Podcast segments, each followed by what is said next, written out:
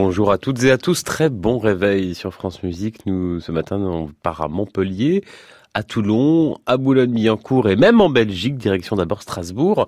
Nous étions France Musique à Strasbourg le week-end dernier, où le festival Musica se poursuit jusqu'au 6 octobre, avec ce soir au Palais de la Musique et des Congrès, trois compositeurs italiens, Luciano Berio, Francesco Filidei, une création de Luca Francesconi, avec une formation symphonique qui est plus habituée à un autre fleuve que le Rhin. C'est l'Orchestre national des Pays de la Loire, dirigé par son chef Pascal Roffet. Les voici ce matin dans de la musique française, revisitée par Franz Waxman. Inutile de vous dire ce que c'est. Si, si, vous connaissez.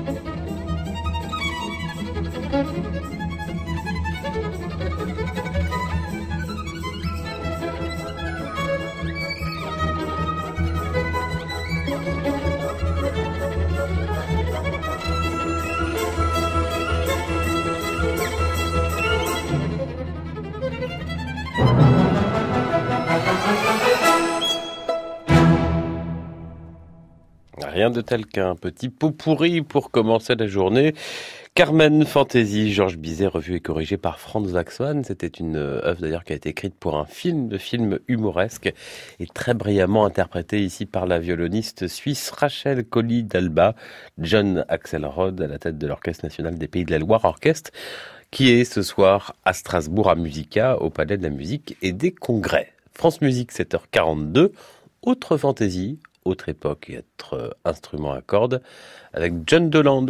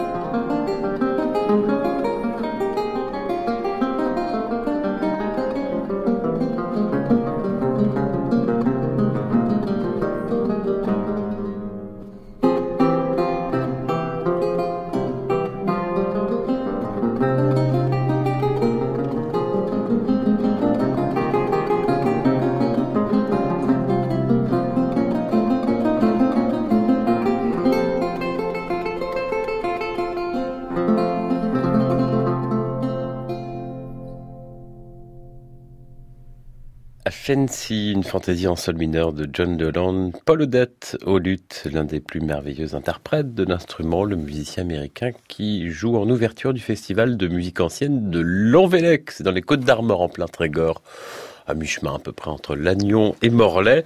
Concert ce soir intitulé Le secret des muses. Et puis il sera également Paul Odette demain après-midi au Festival européen de musique Renaissance au château du Clos Lucé à Amboise.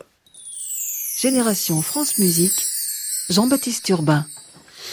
Ce sont trois des musiciens français les plus en vue que je vous propose à présent d'écouter. Tous les trois sont en concert ces prochains jours. D'abord Renaud Capuçon, il joue demain à Soissons à la Cité de la Musique et de la danse avec le pianiste Kit Armstrong, sonate pour violon et piano de Beethoven à 15h et 17h30. Ensuite, Bertrand Chamaillou, le pianiste lui, est ce soir au Louvre-Lens, le festival Muse et Piano, en attendant la journée spéciale consacrée aux musiciens sur France Musique mardi 2 octobre. Enfin, enfin, le Benjamin, le violoncelliste Edgar Moreau, qui lui joue Haydn demain à Cannes avec l'orchestre de Cannes Provence Alpes Côte d'Azur. Renaud Capuçon, Bertrand Chavaillou et Edgar Moreau qui n'oublient pas de faire de la musique de chambre ensemble. La preuve avec ce trio de jeunesse de Claude Debussy. Voici le final.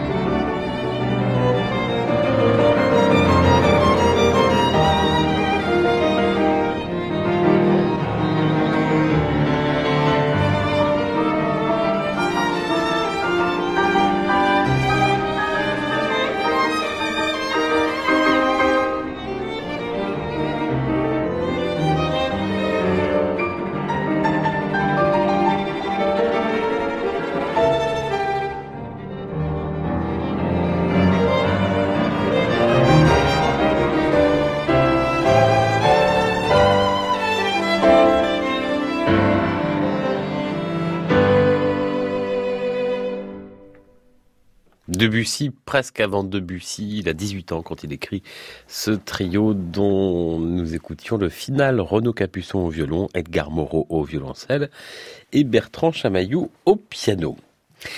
Connaissez-vous Jakub Józef Orlinski Si vous êtes très fidèle de France Musique et de francemusique.fr, sans doute, c'est un contre-ténor polonais. L'an dernier, la vidéo de sa prestation chez Frédéric Lodéon à Aix-en-Provence sur France Musique a fait le tour du monde grâce à sa voix, sa musicalité, mais aussi, il faut le dire, son visage de pâtre grec et son look sportif en short et chemise de bûcheron. Bref, depuis la carrière de Jakub Józef Orlinski a décollé avec un premier album chez Warner Classics et puis il fait partie des chanteurs de la nouvelle production de Rodlinda de Handel. C'est à Lille, à l'Opéra de Lille. Ça commence la semaine prochaine avec dans la fosse le concert d'Astrée dirigé par Emmanuel Haïm dans une mise en scène signée Jean Bellorini. Et mardi, Jakub Józef Orlinski, qui a 27 ans, participe toujours à l'Opéra de Lille, à une soirée réservée aux moins de 28 ans, toujours sous le signe de Handel et de Rotlinda.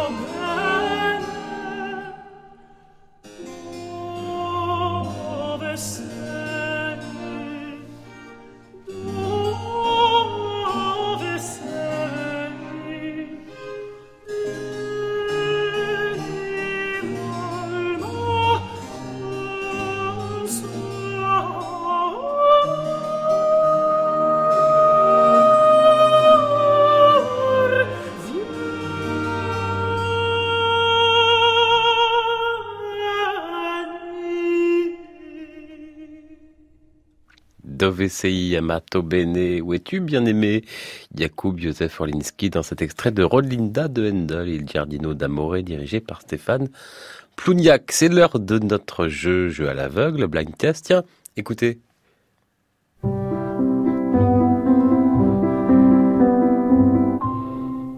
avec à gagner aujourd'hui des places pour le festival d'Ambronay, avec mardi 2, mardi prochain à Lyon, Songs avec la mezzo Lucie Richardot, l'ensemble Correspondance dirigée par Sébastien Dossé. Et puis j'ai aussi quelques exemplaires du dernier disque des éditions Ambronay avec l'ensemble Solazzo un programme de musique médiévale autour des rêves et du mysticisme. Comme chaque samedi, on joue avec l'espace concert de francemusique.fr. Vous pouvez réécouter en audio mais aussi en vidéo les plus beaux moments sur scène de nos formations maison, comme ici l'Orchestre Philharmonique de Radio France dirigé par Marzena Diakoun dans cette très célèbre symphonie. Le nom du compositeur maintenant sur francemusique.fr sur la page de l'émission Génération France Musique.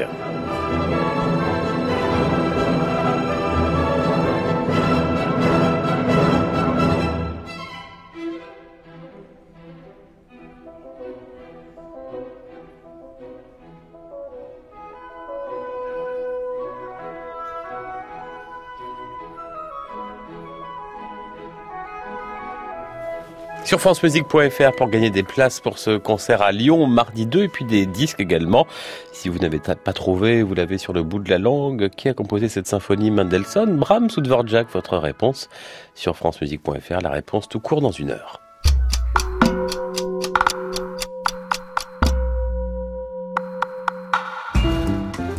Vendredi 5 et samedi 6 octobre, France Musique se met en scène à bord des vedettes de Paris. Cinq émissions publiques en direct au port de Suffren au pied de la Tour Eiffel. Michel Legrand, le quatuor Voce, les pianistes Roberto Negro, Moussa Bakité, le quatuor Debussy, le quatuor de saxophone Ellipsos, venez les applaudir. Réservation maisondelaradio.fr. Cinq émissions publiques à réécouter et podcaster sur francemusique.fr.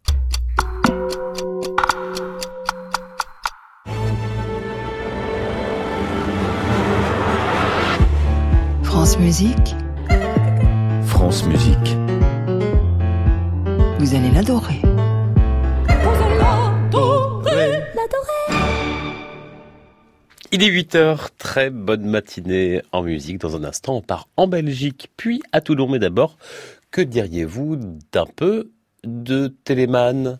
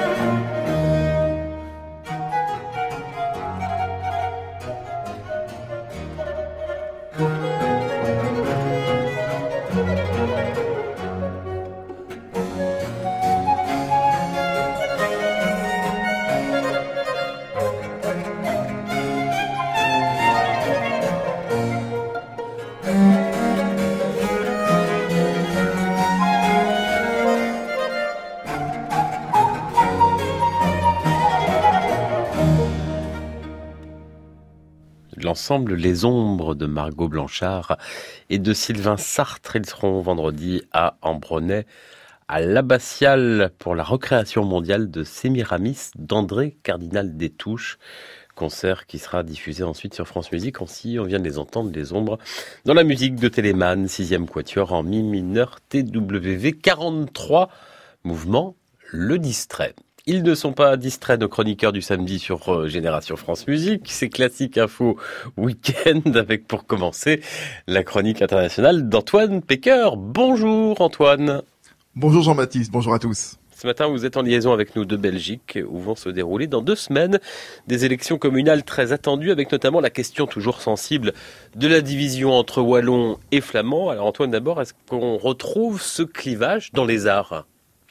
Une chose est sûre, Jean-Baptiste, hein, la cartographie culturelle de la Belgique révèle elle aussi de profondes inégalités. Pour des raisons économiques, la Flandre est bien plus riche en équipements culturels, rien qu'en matière de salles de concert, déjà.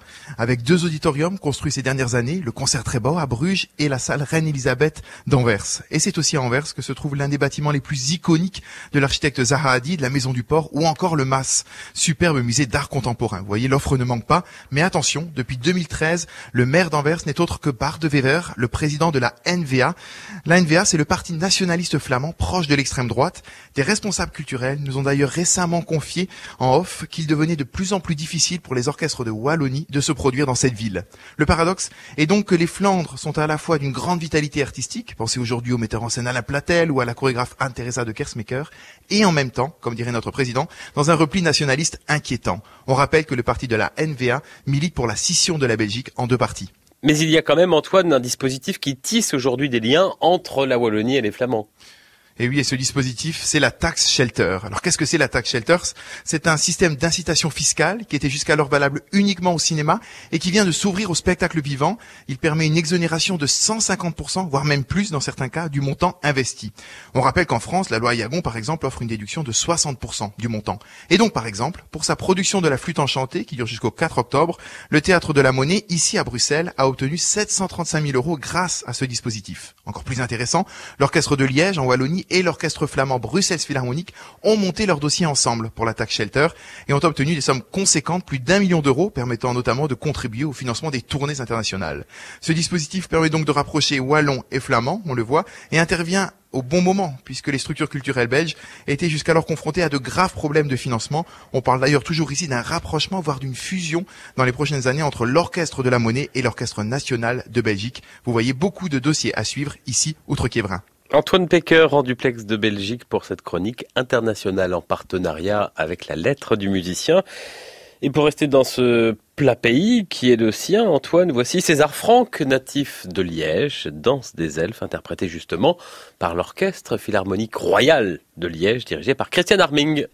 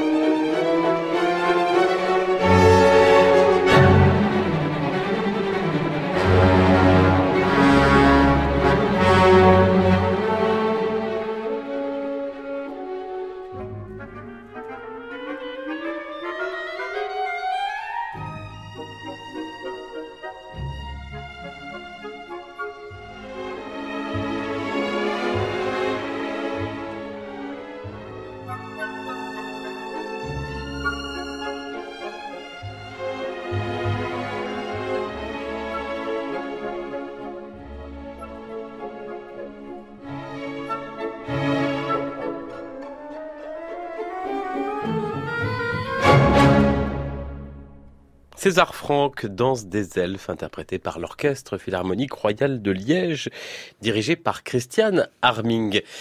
Après Antoine Pecker, voici Thierry Iderito. Bonjour Thierry. Bonjour Jean-Baptiste. Votre chronique qui nous emmène aujourd'hui dans le Var. Exactement, dans le Var, dans le Sud. Et ce matin, je vous invite à passer derrière le rideau. Alors, je vous vois sourire. Non, non, ne vous inquiétez pas. Rien d'inavouable dans ma proposition. Derrière le rideau, c'est tout simplement le nom que l'Opéra de Toulon donne à une partie de ses actions éducatives et culturelles.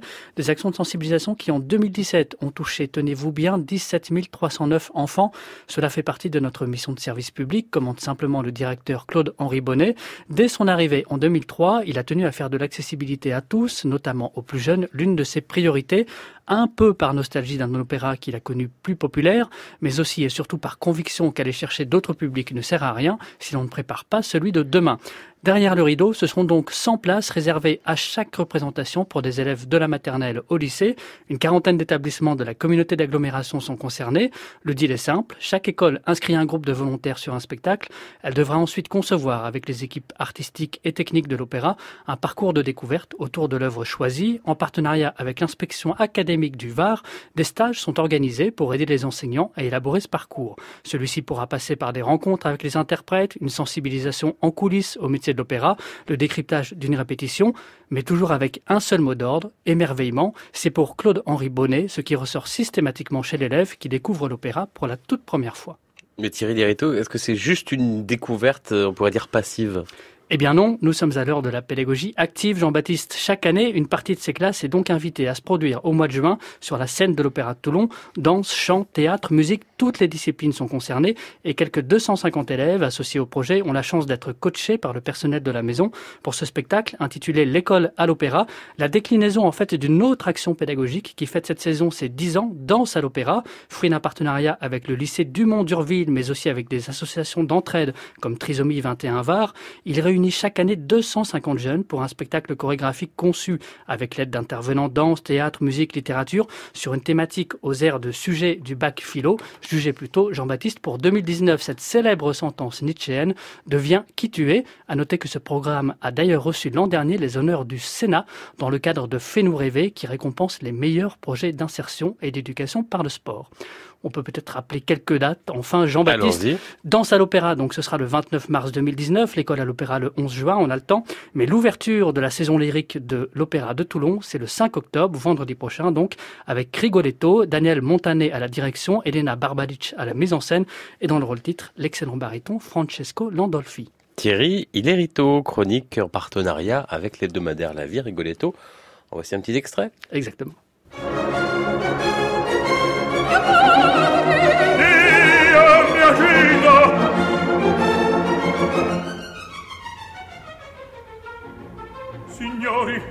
In essa è tutta la mia famiglia. Non temer più nulla, angelo mio.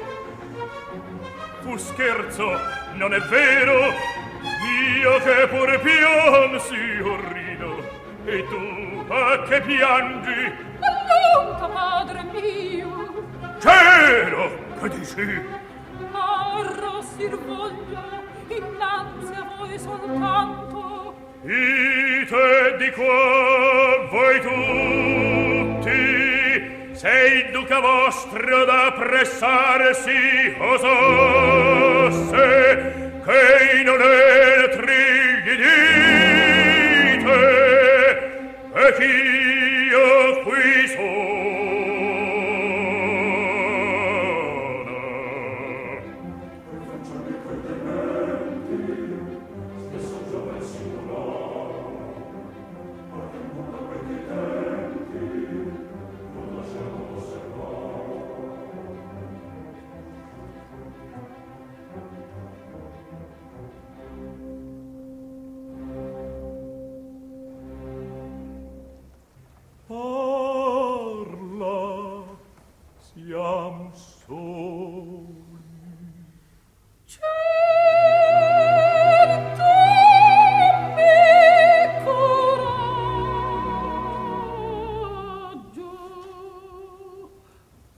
De blind test, mais voix reconnaissable entre toutes celles de Maria Callas, avec aussi Tido Gobi, l'orchestre et le chœur du théâtre de la Scala de Milan, dirigé par Tullio Serafine.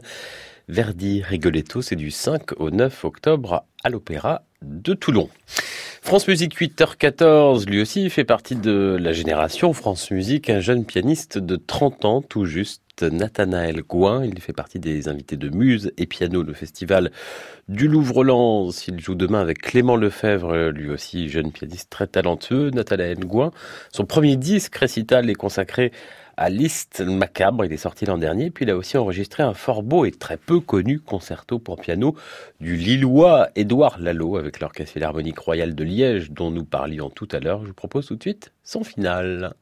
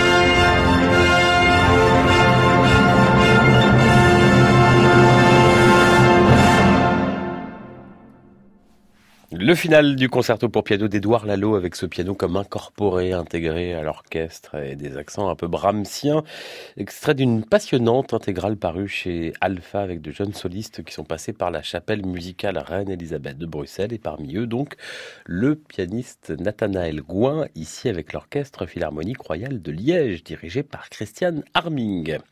Dans quelques instants on part à Montpellier mais en attendant un autre pianiste Dimitri Vassikalis, il est depuis 25 ans pianiste à l'ensemble intercontemporain. C'est lui qui a créé notamment Incise de Pierre Boulez. Il a aussi enregistré une partie du clavier bien tempéré de Jean-Sébastien Bach. Le pianiste d'origine grecque fait partie des invités des musicales de Quiberon. C'est aujourd'hui et demain sur la presqu'île, dans le Morbihan. Le voici dans quelques mesures en apesanteur de Ligeti.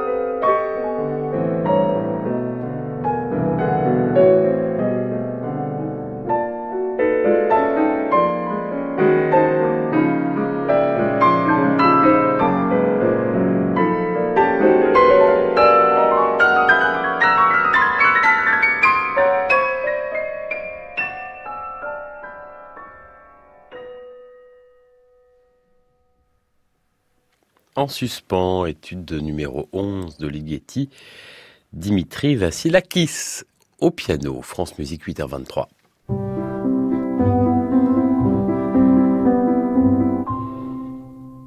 Et on part ce matin à Montpellier où se trouve Caroline Semongolon. Bonjour. Bonjour. En duplex de France Bleu Héros, vous êtes professeur de direction de chœur au Conservatoire à rayonnement régional de Montpellier et vous venez de créer en début d'année un chœur, un nouveau chœur, il s'appelle Echo, E, accent circonflexe, K-H-O, accent circonflexe. Je vais vous demander dans quelques instants pourquoi ce nom, mais d'abord pourquoi ce désir de créer un chœur. Pour plusieurs raisons.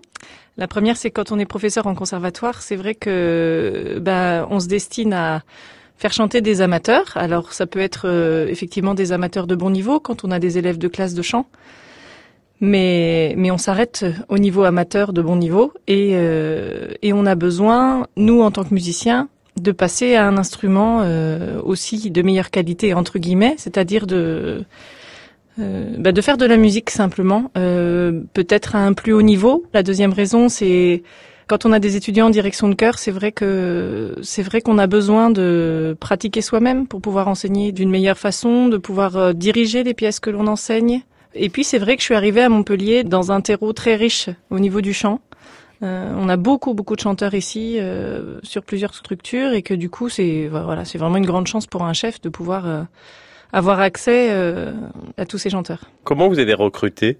Est-ce que vous recrutez d'ailleurs de toujours maintenant? Quand j'ai lancé le chœur l'année dernière, je l'ai lancé avec euh, au départ avec Facebook, juste par des contacts, puis avec du, quelques mailings, mais vraiment sur Facebook, en disant que voilà, mon projet était celui-ci, que qu'un chœur professionnel, ça se montait pas du jour au lendemain, qu'il faudrait qu'on se remonte les manches pour euh, chanter, pour interpréter peut-être des pièces euh, un peu inhabituelles, pour aller à la rencontre de d'autres publics, euh, et que j'avais absolument aucun moyen financier.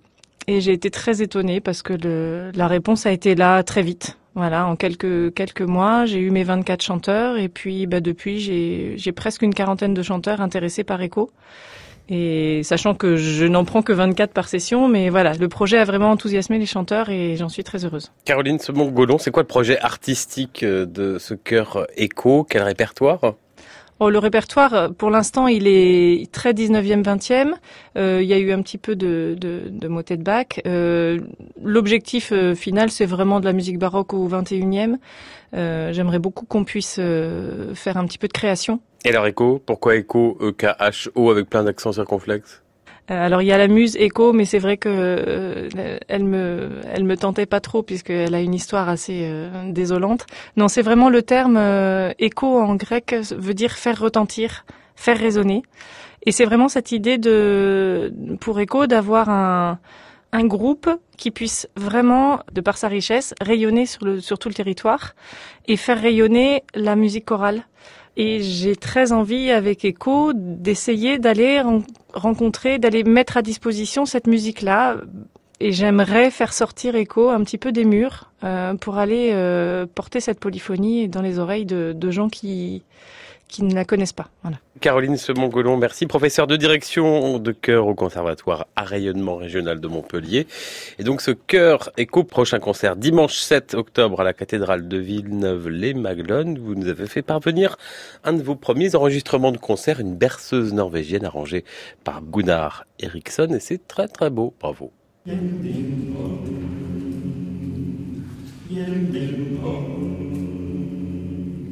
Yang ding dong. Yang ding dong. Yang ding dong. Yang ding dong. Yang ding dong. Yang ding dong. Yang ding dong. Yang ding dong.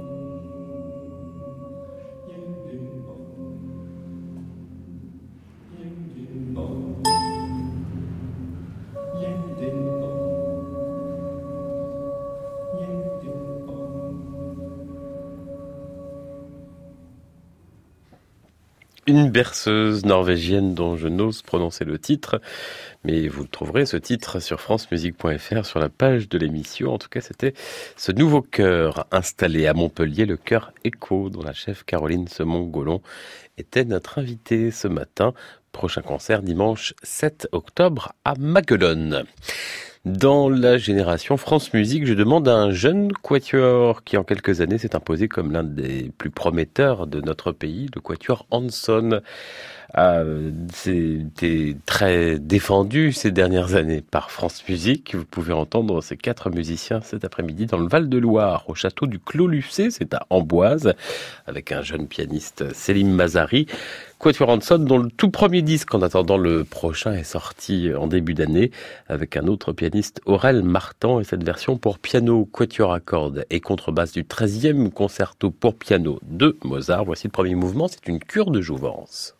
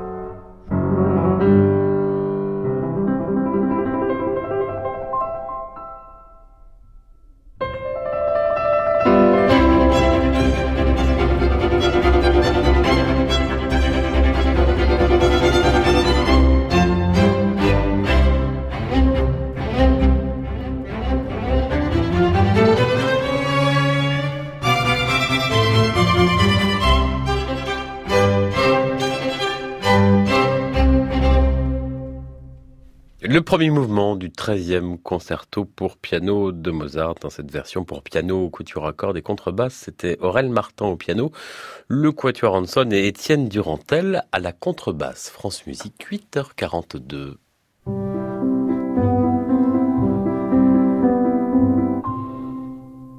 La chronique reportage de Nathalie Moller, elle s'appelle Faites passer. Bonjour Nathalie. Bonjour Jean-Baptiste. Vous nous parlez de piano aujourd'hui, le piano en tant qu'instrument de musique, mais aussi en tant qu'objet et support matériel Et oui, parce que quand on pense au piano, quand on le visualise, on l'imagine en général noir, en bois verni, ou à la rigueur tout blanc, comme celui de John Lennon. Mais ce matin, il va falloir colorer notre imaginaire. Les pianos dont je vais vous parler sont jaune pétard, vert, bleu, rose bonbon.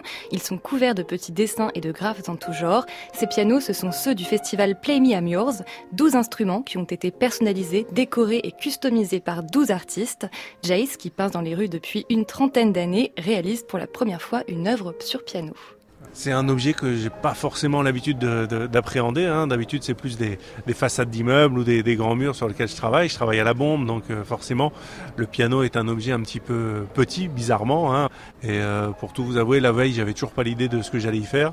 Et puis j'ai eu un déclic. Euh, d'essayer de mélanger ce, ce, cet objet qui est un peu classique, un peu traditionnel, en le revisitant, en lui donnant une âme un peu plus moderne, un peu plus contemporaine, en jouant sur un autre objet euh, de diffusion de musique, euh, le Ghetto Blaster, qui est un, peu un, instrument de musique icône dans la culture hip-hop, le gros poste radio avec les grosses enceintes, etc., et tous les boutons qui vont avec.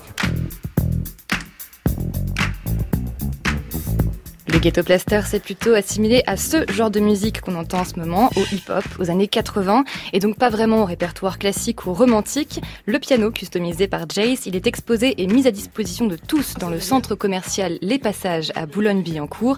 Et forcément, quand on tombe dessus entre deux magasins, ça attire le regard, ça intrigue. Ça intrigue, ça attire, euh, mais qu'est-ce qui attire le plus euh, au final, Nathalie? C'est le piano en tant qu'instrument ou en tant qu'œuvre, qu'objet?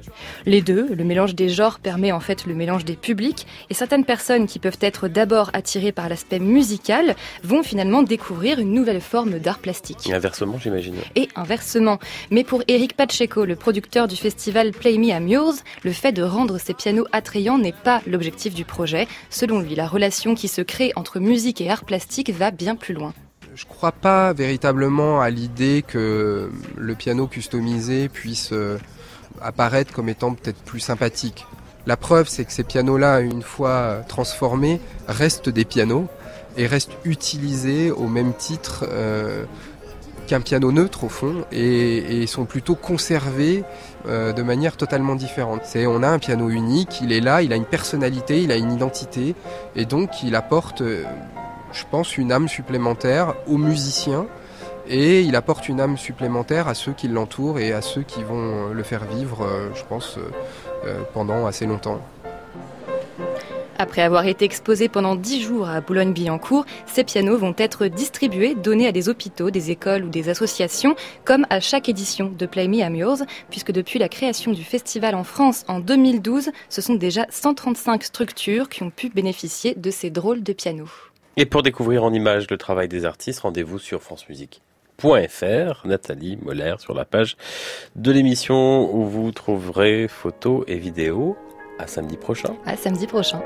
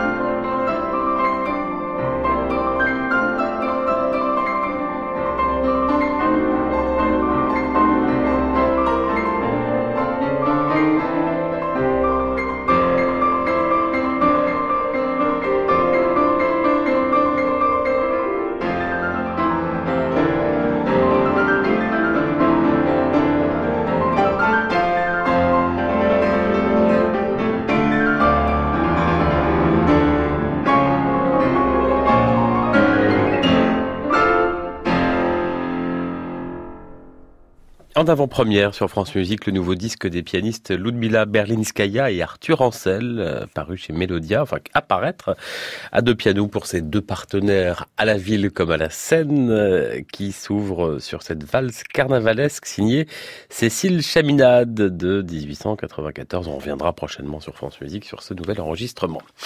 C'est l'heure de plonger dans les archives de France Musique. Leur premier pas, Guidon Kremer est à l'honneur. La semaine prochaine, le violoniste letton est en concert vendredi 5 octobre à la Philharmonie de Paris avec l'Orchestre Philharmonique de Radio France dirigé par Miko Franck. Ils créeront euh, en France le double concerto violon-violoncelle de Philippe Glass. Et puis ne manquez pas non plus les grands entretiens de Guidon Kremer toute la semaine prochaine sur France Musique à 13h avec Corinne Schneider. Ses premiers pas à Guidon Kremer sur France Musique. C'était un concert salle Playel le 12 avril 1978 avec l'Orchestre national de France, dirigé par Yevgeny Svetlanov, et il jouait ça.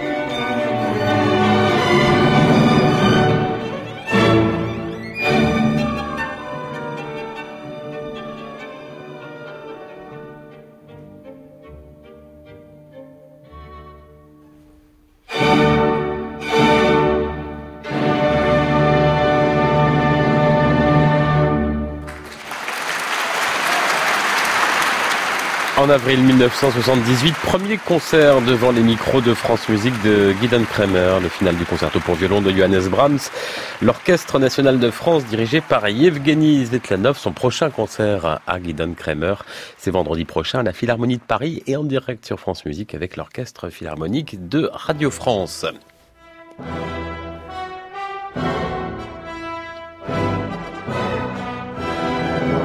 Orchestre Philharmonique de Radio France avec lequel nous jouions ce matin Dvorak, la symphonie du Nouveau Monde, c'est plus facile avec le quatrième mouvement.